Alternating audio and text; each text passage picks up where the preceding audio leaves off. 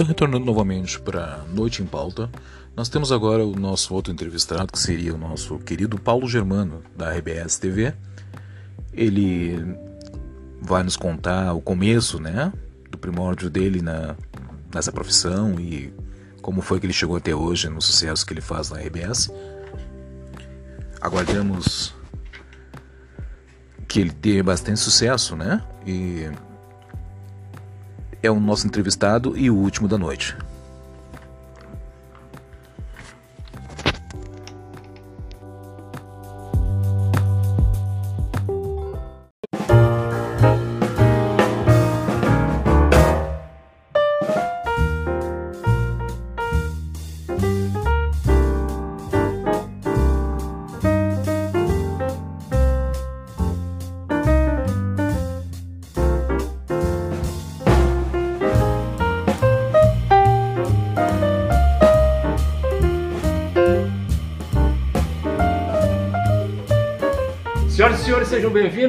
Começando o programa Contra Capa, que é transmitido pelo IGTV e pelo YouTube, canal Contra Capa. Estamos aqui no Quentes Bar, para quem não conhece, aliás, é um bar muito legal que fica na Cidade Baixa, né, na Rua Lime Silva, todo temático do ambiente todo temático aos filmes do Tarantino.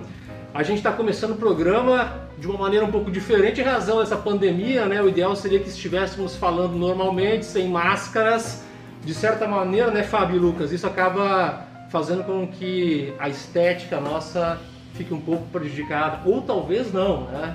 E muita gente tem perguntado, porque a gente foi largando vinhetas ao longo dos últimos dias, do que, que é o contracapa. Então, Fábio, por favor, Lucas, expliquem para essas pessoas que ficaram na dúvida de qual a ideia do lado inverso da entrevista. A ideia começou com um bate-papo nosso, né?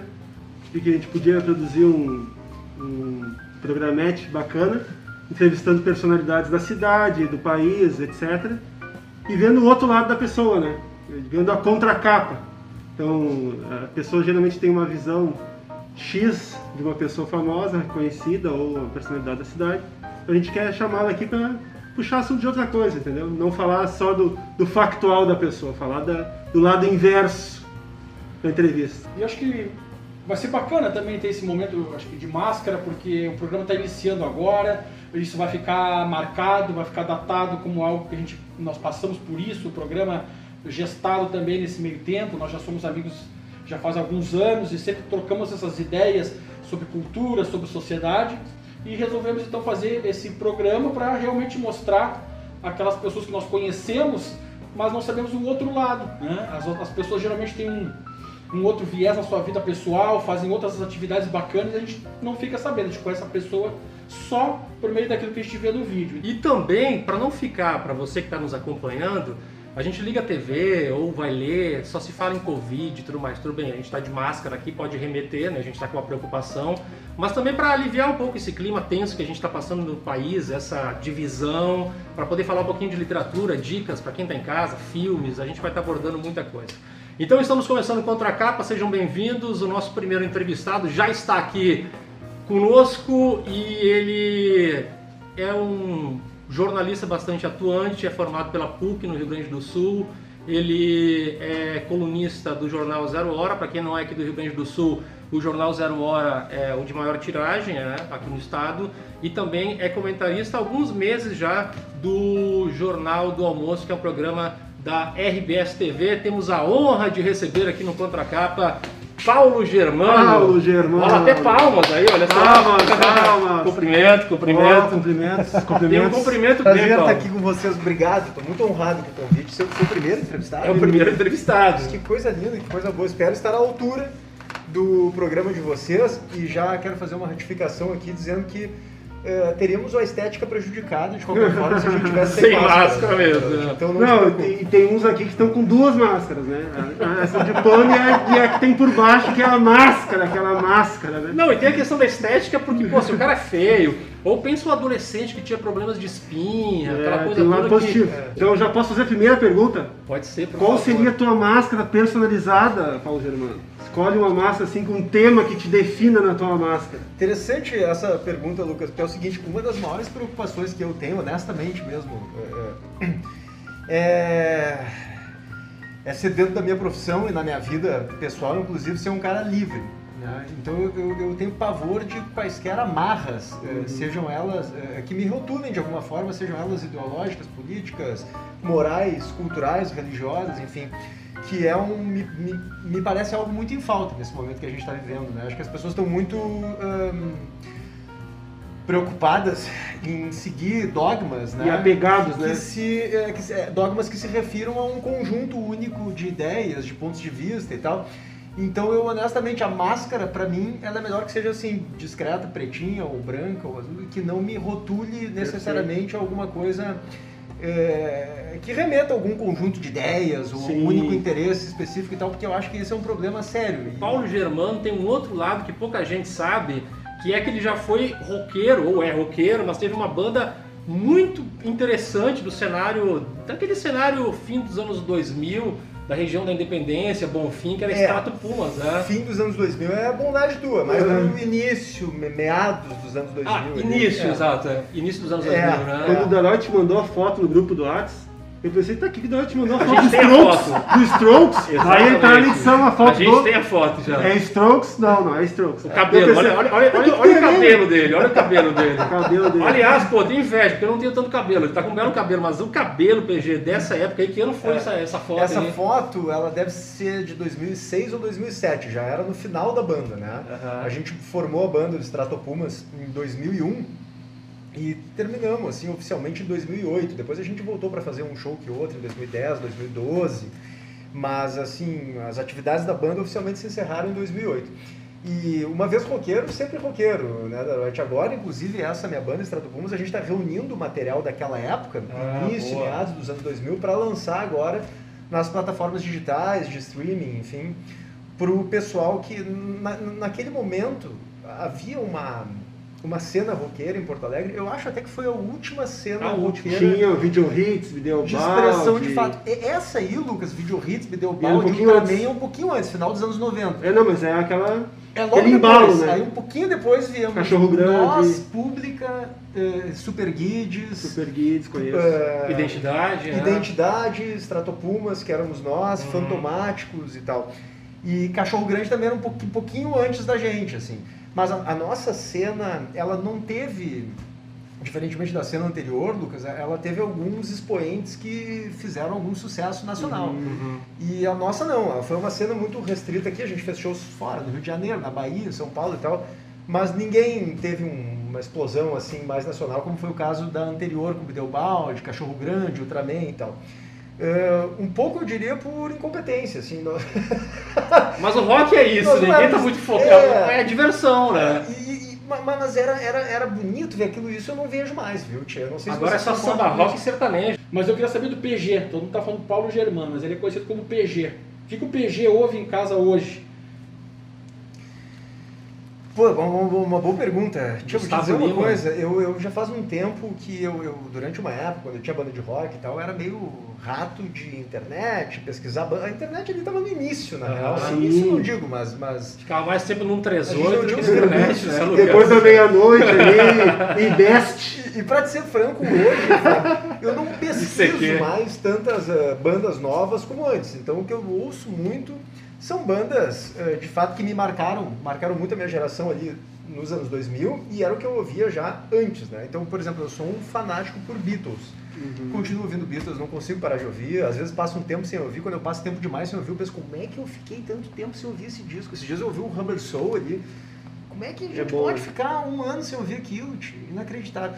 Então, e eu ouço ainda bandas que me marcaram naquele momento, ali em 2013, aquele primeiro disco dos Libertines. Ah, muito eu bom. ouvi sim. aquilo até o limite da sanidade Big mental. Dorothy tá, se passou um pouquinho depois, né? Depois ele Não, se, sempre- per- se perdeu na curva. Se perdeu na curva.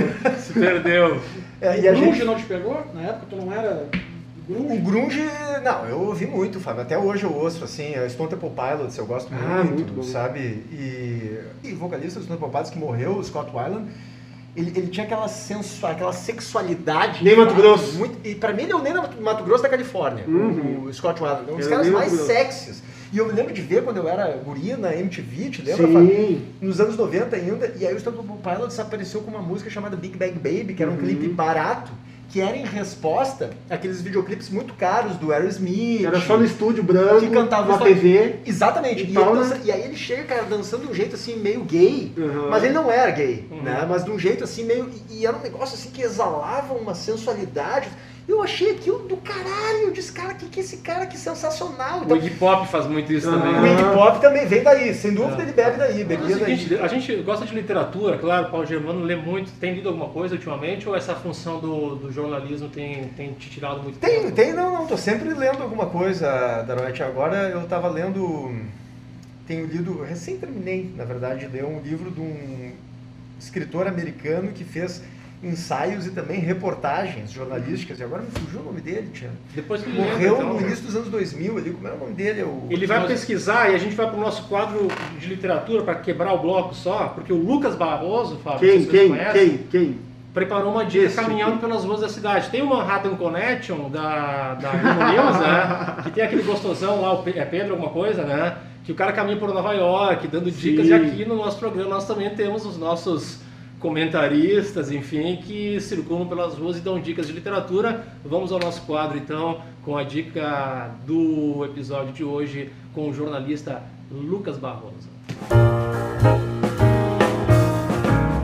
Tô andando aqui pelas ruas do Petrópolis. Vim dar uma dica de livro para vocês. Uma dica de leitura bem interessante. É, não só para quarentena, mas também para qualquer momento da vida. Que é o livro Psica, do Edir Augusto. O Edir Augusto é um, um autor contemporâneo, ele é vivo. Ele tem diversos livros, todos eles romances, também tem livro de contos, mas histórias curtas assim, urbanas. E essa história em especial se passa em Belém, que é a cidade do Edir. É uma jovem que teve um vídeo sexual eh, vazado né, na internet e começa a virar motivo de bullying na escola. E por causa disso o pai dela resolve levar ela para morar com a tia numa outra cidade e ela sair, de, sair do ambiente que estava, né? E ao morar com a tia, ela começa a sofrer, a menina, né? Começa a sofrer abusos do marido da tia. E nisso ela já conhece uma outra jovem, usuária de drogas, que leva ela para esse mundo das drogas. E a partir disso é uma cena atrás da outra, é um, uma espécie de thriller, né? É, quando vocês, se vocês lerem esse livro, vocês vão ver que parece aqueles filmes de ação, né? É uma cena atrás da outra de ação, uma leitura muito fluida, é uma porrada atrás da outra, é um livro bem pesado. E a menina acaba, em certo momento da, da trama, se tornando uma escrava sexual que é levada para Guiana. Então, é um livro bem pesado, droga, sexo, violência, mas é uma leitura muito fluida e muito boa. É, pelo que eu dei uma lida na internet aí, já foi vendido os direitos autorais para o cinema. Talvez vire filme em algum momento e vocês vão ler e vão lembrar disso aí que é um livro que já está pronto para o cinema, assim, parece muito é, bem tramado, assim, é uma história atrás da outra bem envolvente. Então minha dica é essa, Edir Augusto e Sica.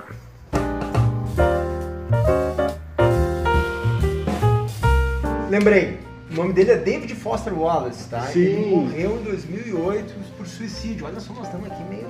Pesado, tá pesado. Ficou meio nebuloso. Mas o David Foster Wallace também, é, Graça Infinita, os livrão aqueles. Exatamente, o Graça Infinita é um romance. né? romance, Esse livro sim. que eu tô Misto sempre com terminei misto de agora, ensaio, né? É, é, te- terminei agora. Na verdade, acho que deve faltar umas 10 páginas, mas estou terminando. É um livro chamado Ficando Longe do Fato de Já Estar Uhum. Meio que Longe de Tudo. Sim, é isso aí. De- Deixa eu confirmar esse título. se É um esse. título extenso. Ficando longe, longe do fato de já estar meio que longe de tudo. E é uma compilação de ensaios do David Foster Wallace e de reportagens. Ele era contratado por revistas para fazer grandes reportagens de observação. E, cara, é brilhante. É espetacular. Tem ele um é filme dele, genial, tem um filme é dele, a gente genial. pode botar bem nos, no- nos comentários ali no nosso canal Eu do gosto YouTube. muito de, de tem um ensaio dele. dele que ele fala que é o dilema da lagosta. Uhum. E ele, só um exemplo assim, que ele vai, ele, ele vai numa feira e as lagostas são servidas vivas. Ah, E ele entra no, qual é o dilema ético de comer um bicho vivo, uma lagosta? E ele começa, e vai, e vai, e aí começa a, a refletir muito sobre aquilo e ouvir pessoas sobre aquilo e vai indo e vai indo e vai indo e é uma espiral de pensamentos potentes, profundos assim, tal sobre a lagosta. Então assim são coisas do dia a dia, assuntos que Cotidiano. poderiam ser vistos como menores, enfim, mas ele encontra eh, dilemas muito profundos em cima de assuntos que poderiam ser vistos como menores, né? PG, deixa eu te perguntar uma coisa. A gente tá, falava no começo do programa sobre essa questão aí da, do, do mundo estar dividido, tá? Enfim, o nosso programa tem sempre o objetivo de bastidores, mas eu queria entender contigo o seguinte. Você hoje escreve, primeiro, aqui voltado mais para o Rio Grande do Sul. Você acha que isso é um problema, assim, te limita muito porque tem colunas diárias, né? E às vezes fica aquela questão, poxa, mas tem assunto suficiente? Sempre conseguimos abordar alguma coisa? E outra pergunta, como você lida com a crítica? Nós que somos livres eh, temos uma tendência a ser eh, escorraçados. Não, mas é muito xingamento, né? Por É todos muito. os lados. Enquanto eu continuar apanhando por todos os lados, eu vou estar me sentindo honestamente eh, realizado. Mas não enche a bala. Um cara que trabalha com opinião, como eu, com interpretação, com análise, enfim, a minha obrigação é apanhar de todos os lados. Eu acho que tem que apanhar. O Mas dia que é eu não estiver isso que eu te perguntar. um, um problema. A passionalidade do leitor com o, o cronista, colunista. Tu acha que é inerente à profissão? Não tem jeito. Isso aí vai ser. Porque eu lembro do Paulo Santana, tá? Vou dar um exemplo meu. Eu lembro Paulo do Paulo Santana, para quem não era do Sul, foi um grande jornalista aqui. Sim, foi um, um cronista. Cronista, histórico. Talvez histórico. o jornalista mais, Mais emblemático. conhecido, assim, mais Isso. célebre da história do jornalismo. E eu me lembro que o Paulo Santana fez uma crítica, ele não queria usar cinto de segurança. Ele disse que ah, ele não era obrigado a usar cinto. Eu pensei, esse cara é um ridículo. Na época não tinha Facebook nem nada, né? Década Depois de 90. 98, né? Quando mudou o Código de Trânsito, a partir de 98. Isso, imagino que né? se fosse hoje, talvez eu escrevesse lá. Tu é um ridículo, essa Uhum. besteira que tá falando. Antes de, de- de conversar contigo, eu dei uma lida nas tuas colunas e fui ver os retornos ali. Tem um cidadão que vai todos os teus tuas colunas, ele comenta e te xinga, todos. Tá Ele diz que tu tá contigo. bostejando pelos dedos. Ele diz que tu. Bostejando. Tô lendo que não, não fica bravo, tá? Mas Não, é- imagina. é, é, Então, o nível é esse. A pessoa todos os dias vai lá É. e se irrita com a pessoa, né? Tu vê que Então, interessante isso, né? O Freud dizia algo que, que se reproduz muito até hoje, que é assim, quando Pedro fala de Paulo, sei mais de Pedro do que de Paulo, né? Então, quando alguém está me xingando, por exemplo, de reacionário, Aham. é, golpista... Vendido. Isso é uma maneira muito... Vendido, tu te chamaram algumas vezes. É, isso é uma maneira muito eficiente de mostrar o lado em que ele tá, Uhum. né? não o lado em que eu tô. Um cara que a vida dele é me xingar em todas as colunas que eu faço, eu não tenho a menor dúvida, é uma pessoa apaixonada por mim. Que eu parar de escrever, ele- o mundo dele vai cair, ele vai ficar muito mal, porque cadê o Paulo Germano para eu xingar? No fundo, eu sou importante para ele. Que interessante que eu sou importante para uma pessoa. Agora, tem algo que eu. Tu estava falando do Paulo Santana, Lucas, eu acho que a grande diferença para nossa geração em relação às anteriores é que naquele momento, claro, como não tinha as redes sociais e a possibilidade de um contato tão direto e frequente com o colunista ou Sim. com o emissor de uma opinião, enfim, é, esses caras, tipo Santana, eles eram muito Ficavam num pedestal. eram muito mitificados, Exatamente, exatamente, exato. muito endeusados. Era uma verdade, né? que eles diziam a verdade. Dificilmente eles apanhavam, tomavam muita porrada na rua, pelo contrário, eles iam pra rua e eram muito celebrados, enfim, então eram pessoas que se sentiam muito, acabou, né? muito- Até porque a mídia tinha outro é, relevância na vida das pessoas, né? Tinha, não, não, não tem dúvida, nós não temos mais a relevância que já tivemos. Isso eu não, eu não tenho a menor dúvida. Né? Hoje, por exemplo, um veículo de comunicação, para se, por exemplo, colocar o ponto de vista de outra pessoa, não precisa mais desse emissor, desse mediador que é um veículo de comunicação como antes Uhum. era o único Uhum. possível, né? Porque agora as redes sociais cumprem esse papel Tem mais liberdade até, né? É, e a penetração, às vezes, da rede social é muito maior, inclusive, do que nós temos hoje. E é do jogo, faz parte. Mas o que eu quero dizer, Lucas, é que então os ataques hoje são muito mais frequentes porque há mais canais para fazer isso. E são canais muito propensos, muito fáceis de ser usados por covardes, né? Sim. Pessoas que não têm nada a perder, não precisam mostrar o seu rosto, não precisam dizer quem são, aí vão lá e me dão porrada e tal. Isso é muito fácil, Mas né? o pessoal também tem. é, Mas, mas uma coisa o que eu pessoal te desculpa- elogia bastante também. Mas tem algo que eu acho que tu fez é o vários seguinte, textos ali de eu doações e divirto- coisa, o pessoal te elogiou bastante. E eu, e eu não tenho que me queixar, realmente sou muito grato porque eu, eu não, eu não posso negar. É, eu às vezes saio pra rua e tal, e o carinho é muito grande. Então a maioria, eu, eu sempre penso, Daroche, não sei se concorda comigo, nas redes sociais os haters, é, em geral, ele- ele- eles aparecem mais, claro, porque às vezes as pessoas escrevem pra mim, tu não viu que nessa coluna tu escreveu, todo mundo te odeia, todo mundo xingou, então tu, quando é que tu vai te Tu que valoriza tu demais, escreve né? merda? Tu valoriza demais. Mas né? é que, eu é que é o seguinte, o, o fenômeno hater, é- quem odeia, o clube do ódio é mais militante. Se mobiliza. Quem gosta do que tu escreve, Uhum. quem gosta, olha, depois que legal que esse cara escreveu, Legal. vai viver, Nem vai Compartilha no um WhatsApp com os amigos, compartilha É. no WhatsApp com os amigos. Isso, fica na dele, ele ou vai absorve, né? Agora, quem odeia, o ódio é muito estimulante. né? Isso, Então o cara te odeia, ele vai. Claro, então é óbvio que o hater ele é mais. Aham. Ele é mais evidente, ele é mais fácil de ver, é mais patente né, a, a manifestação dele. E se a opinião dele não for legitimada, a tendência é de que Isso é, ele isso, isso é o que confirma eh, o que a gente está vendo no país, né? A Rede Globo era odiada pelos petistas, agora ela é de- odiada pelos bolsonaristas. O que quer dizer isso? É. né? Então, é, ela está falando sempre a favor da população e, e denunciando algumas coisas, ou então é essa mesmo, mais ou menos isso, a pessoa quer ouvir o que ela pensa. Quando ela ouve outra coisa, ela não quer refletir, ela quer... É parabéns se tu falar o que eu quero ouvir. É isso. Né? E a pessoa Exatamente. nunca vai mudar de ideia, por mais que Não pense, não, olha só, vou te mostrar, mas tem esse outro lado. O que eu, o que eu é muito Daronte, difícil, é que assim, sabe? a, a gente, esse negócio de formador de opinião é, É. um troço muito pretencioso. Muito Não pretencioso. existe isso. Não acho que somos- sejamos formadores de opinião. O que eu acho é que as pessoas que já têm uma tendência a concordar comigo Uhum. a partir de determinados ângulos, o que eu posso contribuir é com argumentos para ela, ah, nessa concordância comigo, ela continuar defendendo o seu ponto de vista. Você que tá dando um pau no PG todo dia aí, enchendo o saco dele e tal, criticando, fala o seguinte, agora Critica acompanha... no, critica no canal do YouTube. Aliás, claro, no nosso canal e outra. E agora acompanhe a dica de cinema, porque, é aliás, não é nem um cinema, nem de cinema, não é um filme, é uma série que é muito legal que eu separei para você e para a gente quebrar esse nosso quadro aqui no Contracap. Depois o PG volta com mais sobre esses xingamentos e discussões e bastidores da vida Passionalidade. dele. Vamos rodar lá então.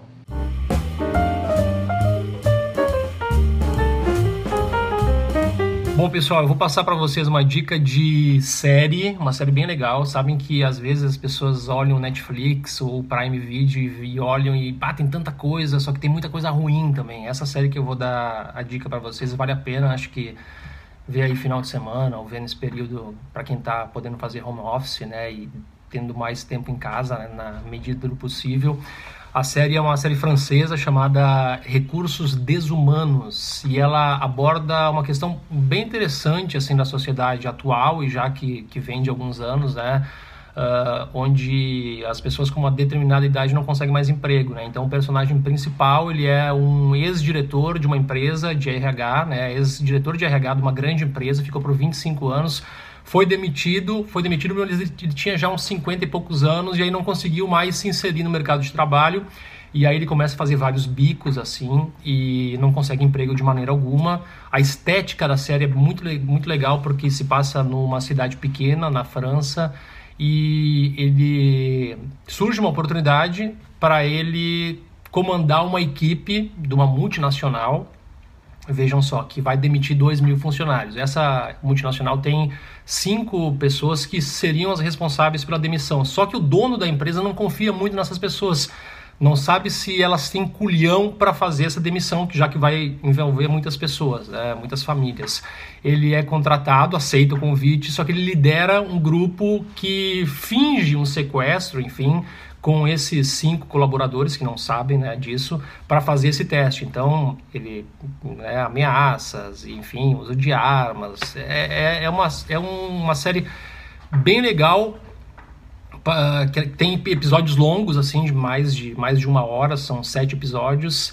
E eu não vou contar muita coisa, mas um- o ator principal é o Eric Cantona, que, aliás, curiosamente, foi um grande jogador de futebol. Só que ele encerrou a carreira cedo, com 30 anos. Ele jogou no Manchester United da Inglaterra, jogou na seleção francesa. Aí não foi convocado para uma Copa do Mundo, decidiu largar o futebol e se dedicar a filmes. Tem vários filmes, inclusive, já. Esse seriado é muito bom e ele ficou conhecido não só pelo futebol, mas porque ele também deu uma voadora num torcedor fascista num- numa partida no momento que ele foi expulso. Então, fica a minha dica de série para vocês. Recursos Desumanos está disponível lá no Netflix. Valeu!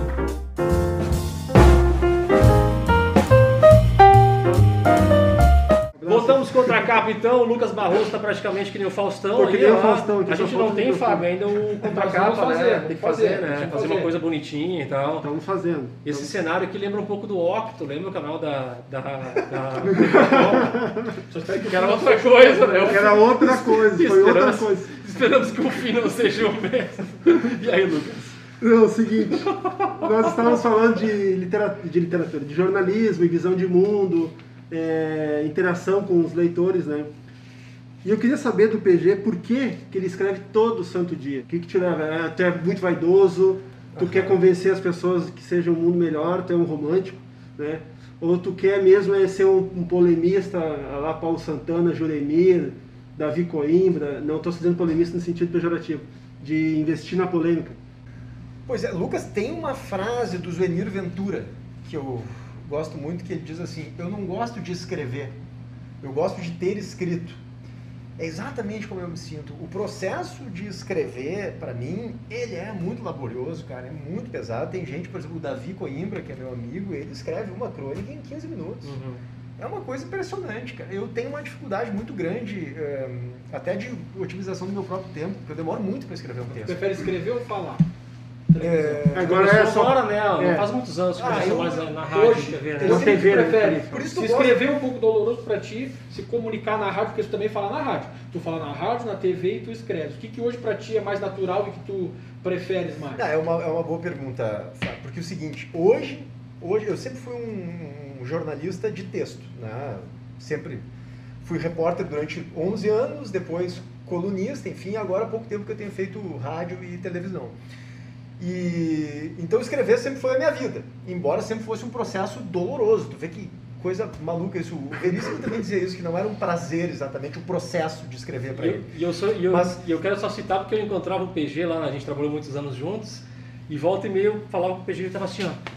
Ah, cara, tô muito, tô muito atucanado, eu não consigo falar, meu. Ah, me deixa, me deixa. É, tava, assim, esse- eu tava muito humilhando, esse cara. cara Pensei, esse eu. cara vai ter um AVC daqui dois minutos. Por isso, respondendo a pergunta ah, do Fábio, de, de uns tempos para cá, o, o- o- a linguagem, a comunicação falada, de fato, eu passei a me apaixonar especialmente pelo rádio, pela dinâmica que tem, o Daroy te conhece bem, ah, porque é ao vivo. Então, ou seja, eu estou trabalhando, eu estou falando e está acabando. Tu já gente tá resolveu. fazendo aqui. Acabou, eu vou para casa e acabou, tchau. acabou. Se eu errar, o que pode acontecer, eu volto e peço desculpa. Sim. Só que no texto, tu não pode errar, porque é um documento. Não tem essa de pedir desculpa. Tu pode pedir desculpa, depois vai ter que pedir desculpa se errar e tal. Mas é um documento. Se der um baque na tua vida, tá? Deu errado no jornalismo, sei lá por que razão, tu te vê fazendo o quê? Vem aqui com a gente, ó. Participar do programa como entrevistador. Pô, Aqui não, tem. Aqui atrás tem uma equipe toda que É, Já pensou em fazer alguma coisa muito diferente do jeito que tu faz? Cara, Todo a- mundo tem várias, assim, bom, já quis ter uma banda, ser roqueiro, a já música, contou isso. durante o, o- o jornalismo era meu plano B quando eu entrei na faculdade. Né? Eu queria era ser uma estrela do rock, assim. nível Mick Jagger, né? Não aceitava menos do que isso. Aí, pensou alto, né? Eu quase cheguei lá, né? Quase. faltou um pouquinho. Mas eh, então, Fábio, não, eu sou apaixonado pela música e pelo rock, assim, por, Tem que resgatar essa banda aí, É, ô PG. Mas sempre foi uma. Eu, eu vou te dizer que até isso tinha uma relação maior com comunicação. Eu sempre fui apaixonado, por exemplo, pelo show. Então, chegava no show, ele pegava a guitarra e tocava que nem o Townshend, sabe? Girava a mão e tal. ah, ah, E se comunicava com o público, sabe? Isso pra mim sempre foi apaixonado. Agora, meus outros colegas de banda gostavam de gravar. Aí vai lá, grava, pega Sou do estúdio, aí eu pega sou do a porra estúdio. da guitarra, pá, pá, grava de novo. É um saco! Não, e conviver com uma banda Um também sempre junto. né? Gravar é um saco. É. Mas, mas os caras que são músicos de verdade adoram gravar. Estudo, é aquela E coisa de estudar o estúdio, conhecer. Exato, e nem gostam tanto de fazer show e tal, né? Então o show, por ser justamente aquele momento de frente com o público, a comunicação, aquilo ali pra mim era não tinha igual, cara. Eu achava isso apaixonante. Então, de alguma forma, é a comunicação que tá em mim, né, Fábio? Estamos com o jornalista Paulo Germano, Fábio Gervanger, deu uma dica de literatura em mais um bloco aqui do Contracapa. Quer antecipar o que que é, Fábio? Ou pode rodar? Foi de casa essa? Essa foi de casa, Direto do bairro Bonfim. direto do Bonfim, uma dica de uma, de uma saga, de uma série de livros que o Luca, Lucas muito pegou no meu pé, porque eu lia, porque era muito pop eh, esse, esse autor, mas eu tenho certeza que as pessoas vão gostar. Roda aí. Então a dica literária de hoje é um livro que eu estou lendo nesse momento. É o volume 4 da Minha Luta, de Karl Ove Knausgård, um norueguês que começou a escrever em 98, mas que ganhou fama no seu país a partir dessa obra, que na verdade ele é uma saga com mais de duas mil páginas, dividida em seis volumes. No Brasil foi lançado até o volume 5, ainda está faltando o, o sexto volume, todos lançados pela todos lançados pela Companhia das Letras. E ele é um livro que cada volume tem pelo menos 500 páginas. É um livro muito detalhista. Ele é considerado como se fosse um é, ele é quase um romance, mas ele é quase uma biografia, porque na verdade o Karl Lover acabou narrando praticamente toda a sua vida com pormenores. Ele deixou muita muito pouca coisa de fora quando fez essa, essas narrativas. E ele comprou briga com seus familiares, com seus amigos, porque todos os nomes das pessoas estão aqui uh, sem trocar. Então ele acabou citando familiares e ele, ele sofreu processo. Foi uma coisa bem complicada uh, logo do lançamento desses livros. Muita gente acabou comparando ele logo no início a, a, a uma descrição como Marcel Proust, tendo em vista os detalhes que ele faz dessas descrições. Então é, é, um livro que acaba tendo digressões, ele volta no tempo e ele de repente tá lá mais no futuro e aí volta para falar da infância. Então são livros assim super detalhados contando é, quase de uma forma biográfica a vida desse cara. É, o primeiro volume, A Morte do Pai, onde ele centra bastante na questão da relação dele com o pai, uma relação muito conturbada e que ficou bastante polêmica essa, essa narrativa dele. O volume 2, Um Outro Amor, esse é um volume até um pouco maior que o primeiro. O volume 3, então, A Ilha da Infância, onde ele vai se centrar bastante na infância dele. E o que eu estou lendo agora nesse momento é Uma Temporada no Escuro, o que pega a adolescência dele, a saída da, da escola primária, onde ele inicia dando aula, também no norte da Noruega. Então são livros assim com detalhes muito bacanas. A gente vai passar pela vida dele durante a década de 80, as músicas que ele ouvia na época, é, detalhes, sofrimentos que ele passava desde a adolescência, da infância, essa relação com os parentes. Então é um livro bem detalhado, ganhou esse título Minha Luta, né? Um título bem é, polêmico, porque tem norueguês é muito parecido com o alemão e, e, e, o título é o mesmo da obra do Hitler, né? Mas não tem nenhum tipo de referência a isso porque realmente é a história da vida dele inteira e ele lutando para ser um escritor. Até então ele tinha escrito alguns livros, mas nenhum de sucesso, e aqui ele ganhou fama nacional e internacional com essa saga aí de 2.500, 2.500 páginas é, sobre a vida dele. É, o Lucas Barroso é, implicava muito comigo, porque eu li esse livro e de certa forma ele foi um livro meio famoso, e aí o Lucas tinha uma certa implicância comigo porque eu lia, né? E eu não eu sempre disse para ele que era uma leitura muito boa, uma leitura que prende a gente. E eu não fiz essas leituras todas uh, de uma vez, eu já leio esses livros há anos e deixo um tempo para me acostumar e, par e partir para o próximo volume. Eu já tenho o volume 5, ele não está aqui comigo, ele está em outro local onde eu vou fazer essa leitura depois. Estou no quarto volume, então Vale a pena, é, uma, é, é, um livro que tem fôlego. Se você agora na pandemia está com um pouco mais tempo de ler, começa a ler o Kaulovo Knosgård. É, para quem gosta de um romance autobiográfico e de detalhes das vidas das pessoas, é, desde a, relação familiar, aquelas coisas que a gente não está acostumado a ler é, em todos os livros, a não ser muito romanceado, e o cara não faz isso, ele faz de uma forma bem crua. Ele já teve no Brasil na Flip aqui, não faz muito tempo, então é um cara bem legal para como dica do contracapa. Ao fundo, se vocês estão percebendo, tem um som bem tranquilo e o som que está rolando ao fundo também é de uma banda norueguesa chamada Uver. Aqui esse disco eles tocam com a The Norwegian National Opera, uma banda que começou como black metal na década de 90 e depois acabou virando uma banda praticamente eletrônica nos nossos dias, ainda lança discos Uver. Então essas são as dicas de hoje. Um grande abraço a todos.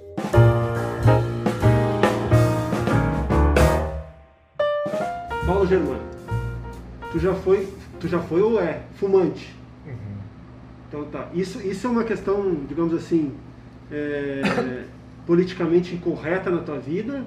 Como é que tu vê isso? É uma, uma afronta à sociedade? Pois. Mostra esse Paulo Germano rebelde agora pra gente não pensar que tu é um bom moço, assim, porque tu parece um cara muito bacana. Não, assim, cara, o, o cigarro me acompanha ainda, tá? Eu fumo bem menos do que eu já fumava. Eu tenho fumado hoje entre 5 e 6 cigarros. A gente se encontrava na rua e estava sempre fumando. Eu fumava uma carteira por dia. Né? O uhum. é, que, que, que, eu tenho em relação ao cigarro? Eu tenho vergonha de fumar hoje. Porque hoje eu me, me tornei, aos poucos eu não sou mais uh, né, um jornalista, só um jornalista de redação que fica ali fumando crivo, fazendo. Eu, eu, eu apareço diariamente na televisão, né? Então tem muitas pessoas que me veem, né, Fábio? E às vezes são jovens, são pessoas novas e que podem achar que o Paulo Germano é, bom, é um cara bem sucedido e o cara fuma.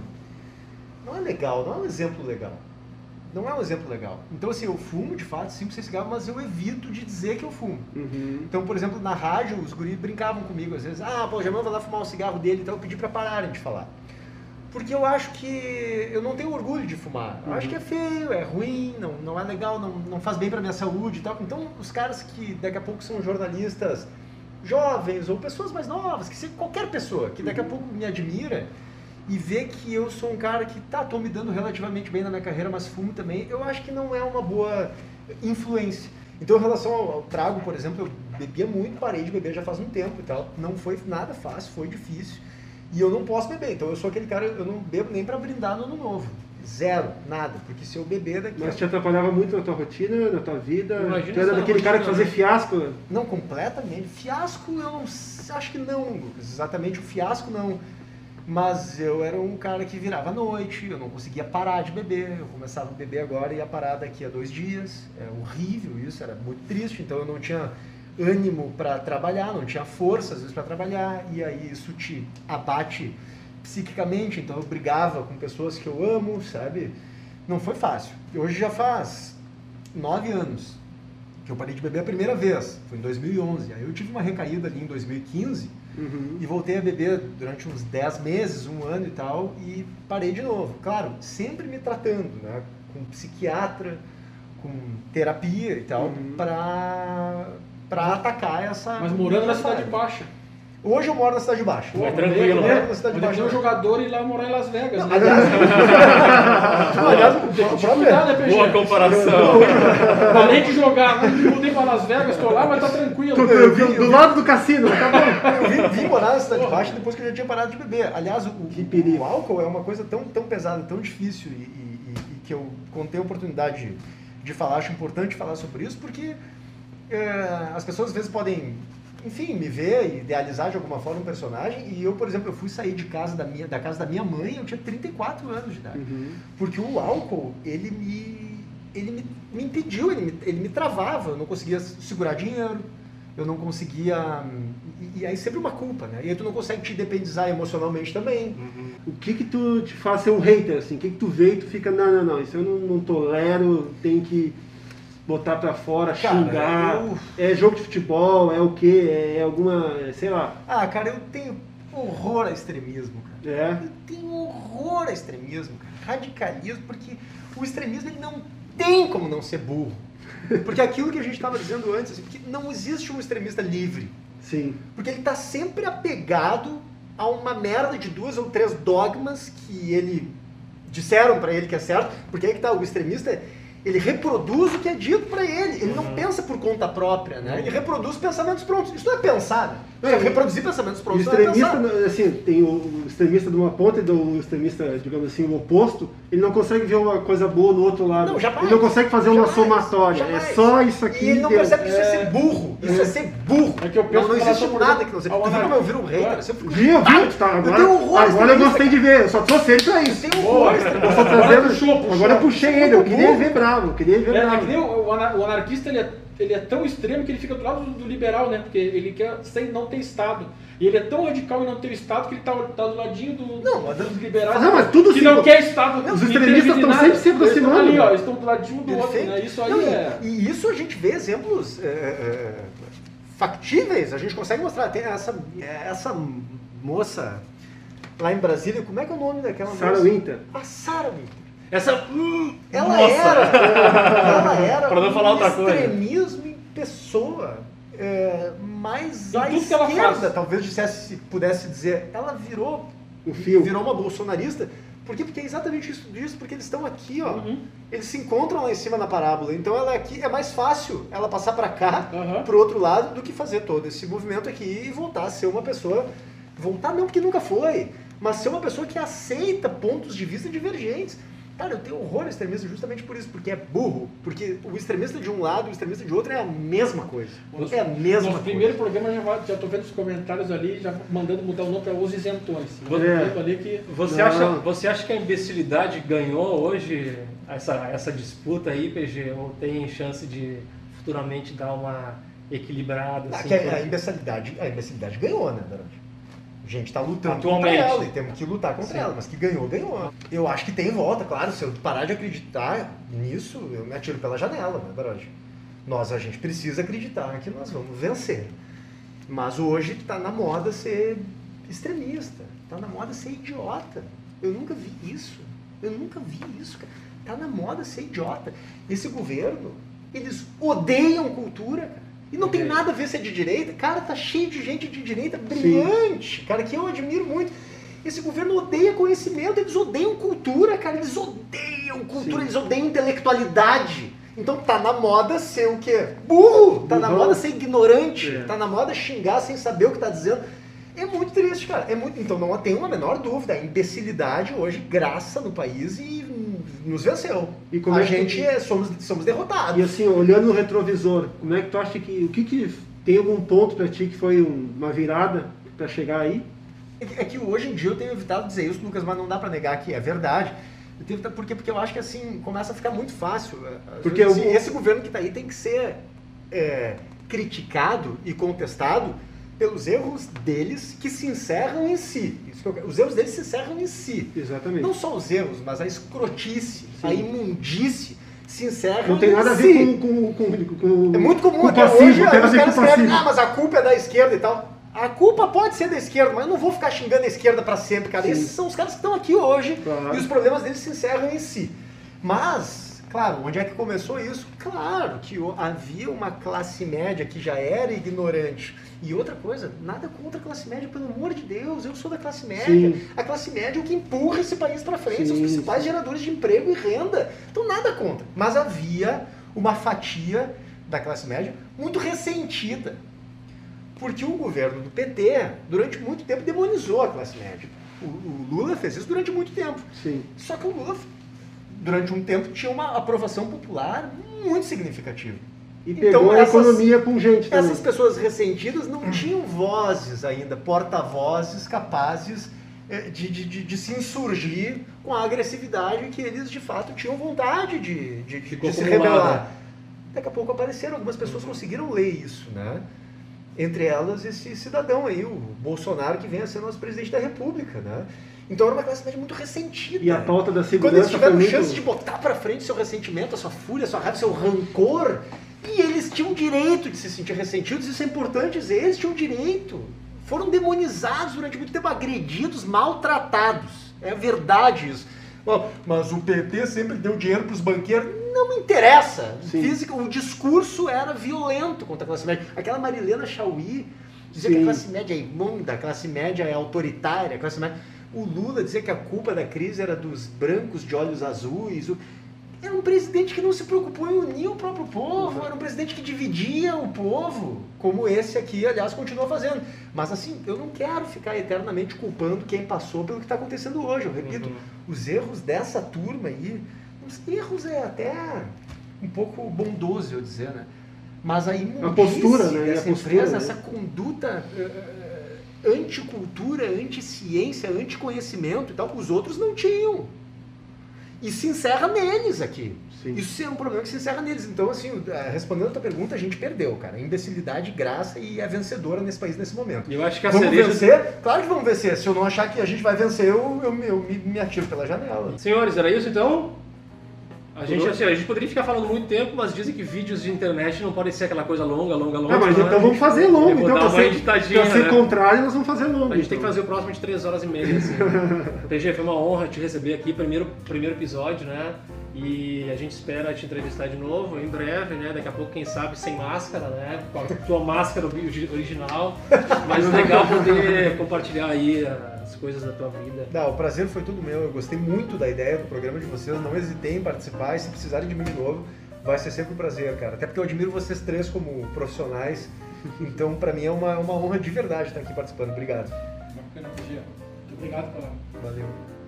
Paciência PG. que tá aqui com a gente. Isso aí, encerramos então o nosso primeiro episódio né, do Contra Capa. Valeu, Fábio. Grande abraço. Lucas, Abraço. Paulo Germano. A gente volta em breve com mais um Contra Capa lá do inverso da entrevista, direto aqui do Quentes Bar, no bairro Cidade Baixa. Até mais. Tchau. Então vou declamar aqui aquele que eu considero o poema mais lindo da língua portuguesa, de Guilherme de Almeida, O Ciúme. Minha melhor lembrança é aquele instante no qual, pela primeira vez, me entrou pela retina tua silhueta, provocante e fina como um punhal. Depois passaste a ser unicamente aquela que a gente se habitua a achar apenas bela e que é quase banal. Agora que te tenho em minhas mãos e sei que os teus nervos se enfeixam todos em meus dedos, que os teus sentidos são cinco brinquedos com que brinquei, agora que não mais me és inédita, agora que compreendo que tal como te vira outrora nunca mais te verei, agora que de ti, por muito que me des, já não podes dar a impressão que me deste, a primeira impressão que me fizeste, louco, talvez, tenho ciúme de quem não te conhece ainda, e cedo ou tarde te verá pálida e linda pela primeira vez. Perdido por perdido, prefiero pensar que eras mal partido, solo diste frío.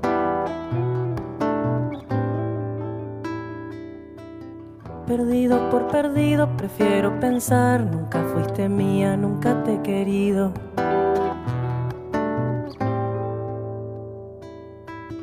Perdido por perdido, la dejo pasar, que no me dolió, me hago el distraído.